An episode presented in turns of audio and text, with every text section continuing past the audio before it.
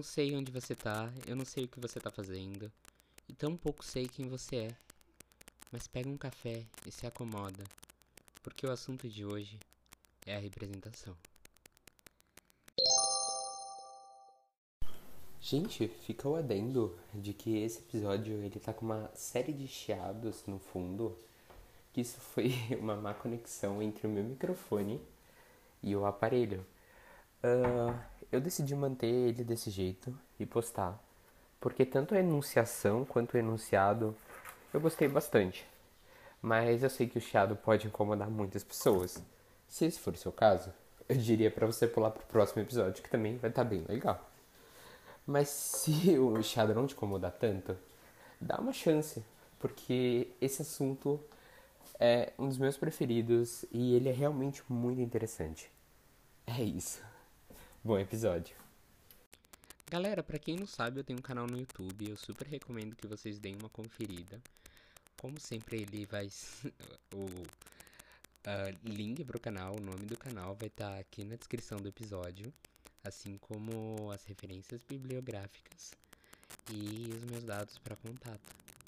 Bom, mas o assunto de hoje é a representação. A representação no sentido que o Freud já faz a sacada genial logo interpretação dos sonhos, um dos primeiros textos dele. E isso é muito genial, porque ele já entende que a questão não é o objeto, a questão é a representação que se dá para o objeto.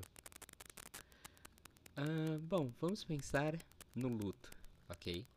Se perdeu um objeto, e depois, a partir dessa perda do objeto, o sujeito encontra um novo jeito, encontra um novo local, encontra um novo processo, e ali ele deposita a libido dele, deposita a energia dele, energia essa que estava no objeto que foi perdido.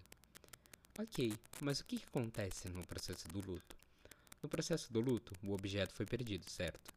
A pessoa morreu, se a gente for pensar no luto a partir da morte. E aí essa energia, ela volta para o sujeito. O sujeito tem que se uh, regredir, tem que se fechar com relação ao mundo ele elabora um pouco a questão e depois endereça essa libido para outro canto. Ele faz algo com essa energia que volta. No caso da melancolia, a energia fica no sujeito. Ela não só retorna ao sujeito, como esse sujeito não consegue elencar um outro objeto. E essa não uh, eleição de um novo objeto, esse objeto que não está, é justamente o que dá errado. Porque essa energia fica no sujeito e ela é direcionada como destruição em cima do sujeito. Tá, e por que, que isso é relevante? É relevante a gente pensar na noção de libido, na noção de energia, na noção de objeto, para pensar sobre a representação. Por quê? Porque o processo de luto é um processo de representação. Afinal, o objeto já não está mais lá. O objeto não está. O que está é um sofrimento que vem a partir da perda do objeto que também pode ser lido como um sofrimento narcísico. O sujeito sofre porque perdeu algo no objeto, não sabe o que é, e bom. É isso, é muita elaboração para se saber o que se perdeu. Afinal, a que foi, como diz Lacan, né? Do que se trata? Qual é o assunto que está por baixo da metáfora? E a metáfora aqui como sendo o objeto perdido. Mas vamos tentar facilitar. Pensemos na representação dos sonhos. Esse texto, ele vem depois das histéricas, ele vem depois do caso da Ana.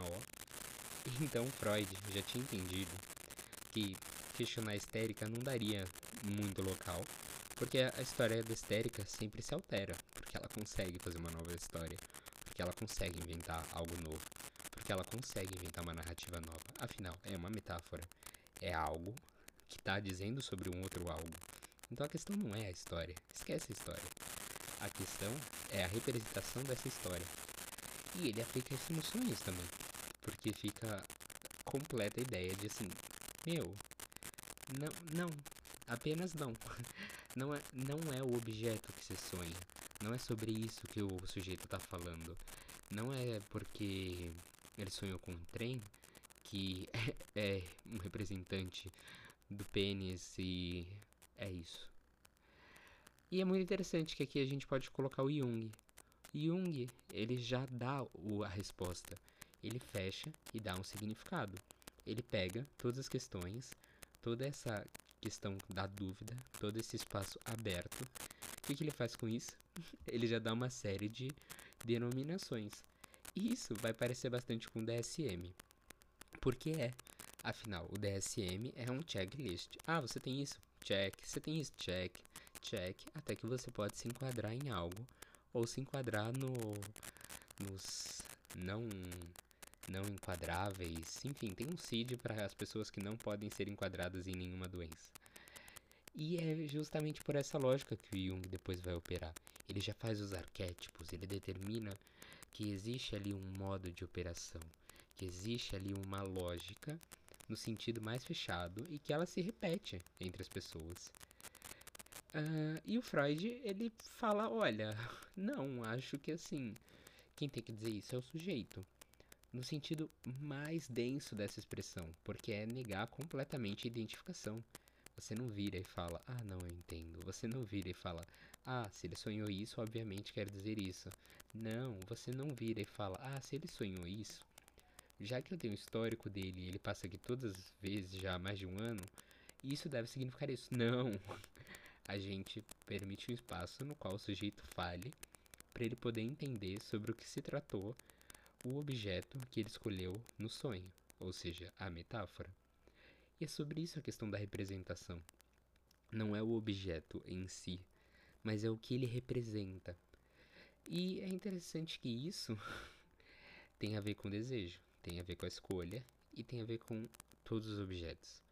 Tem a ver com a sua decisão de faculdade, tem a ver com o seu casamento, tem a ver com seus amigos, tem a ver com seus não amigos, tem a ver com tudo. Porque é o que aquele sujeito representa.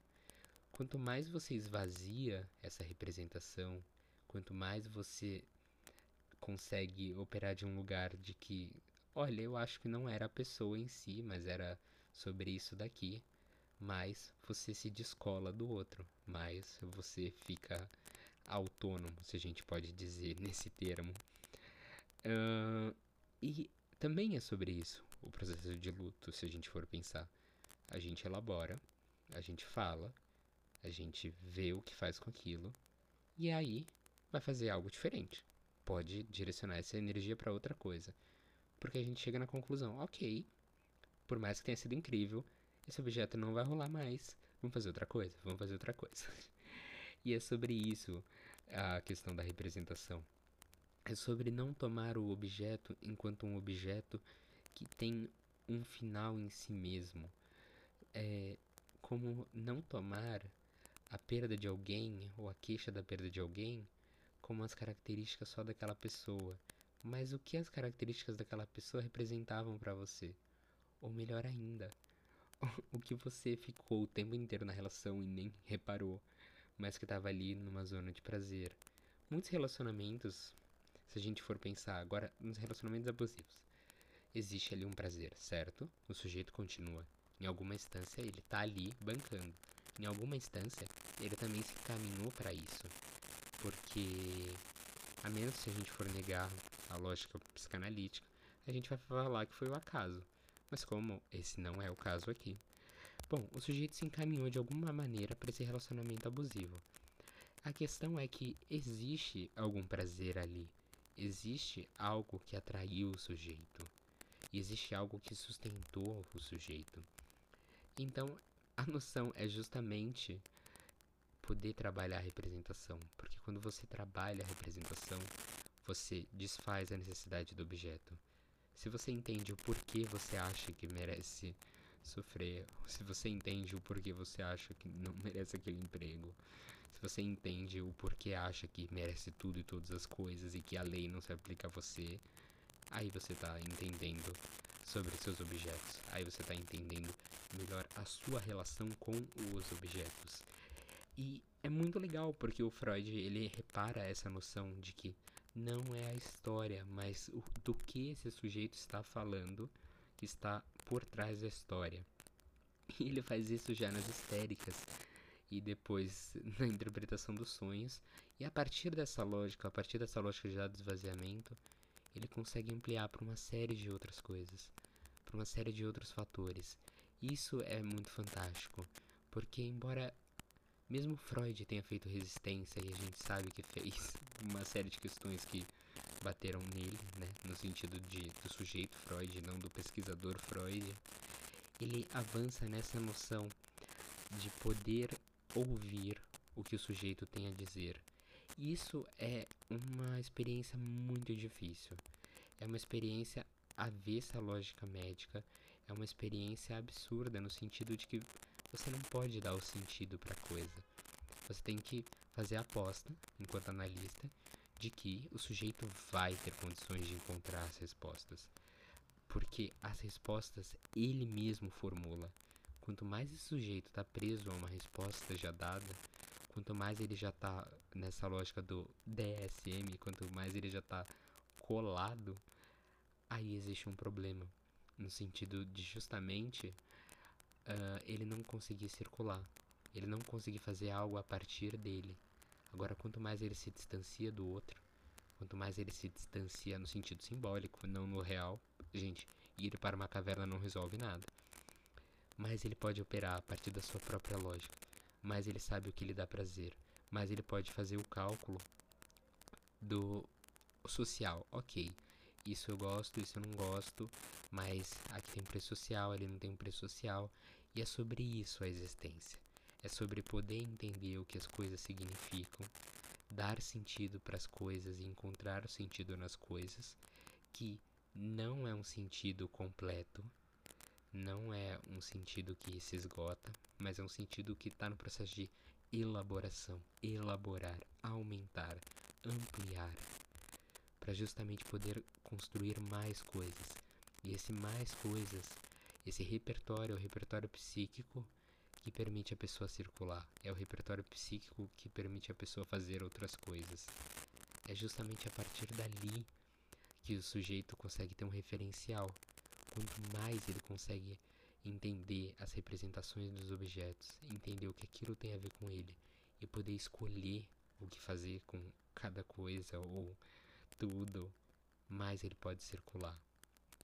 O Freud inovou já com as histéricas, inovou com sonhos, e depois isso se tornou um dos grandes princípios psicanalíticos, que depois vem a noção do vazio, que é justamente estar nesse lugar de não resposta, estar nesse lugar de permitir e chamar o sujeito a sempre fazer questão, a negar as respostas pré-fronte, uh, de negar a resposta que já vem pronta no sentido de todas elas, no sentido do horóscopo, no sentido da Bíblia, no sentido do que for. À medida que esse sujeito se interroga, a gente mantém a sustentação de vazio e permite a ele fazer mais interrogações, ir formulando cada vez mais sobre seus próprios sentidos e seus próprios desejos, para justamente ele entender sobre o que, que ele está falando. Porque no final não é sobre a pessoa morta, porque ela morreu. Não é sobre seu relacionamento que terminou, porque ele terminou. Mas é o que significava esse relacionamento. Como assim? Tipo, o que tinha atrás? Quais eram as bases dele? Não, não os atos físicos, não o comportamento, porque não é comportamental, mas o que aquilo de fato representava para você, o que aquela pessoa representava para você. E era isso que eu queria falar para vocês hoje. Eu espero que tenham gostado. Uma série de assuntos sobre o mesmo assunto. Bom, referências, contatos e tudo mais aqui na descrição do episódio.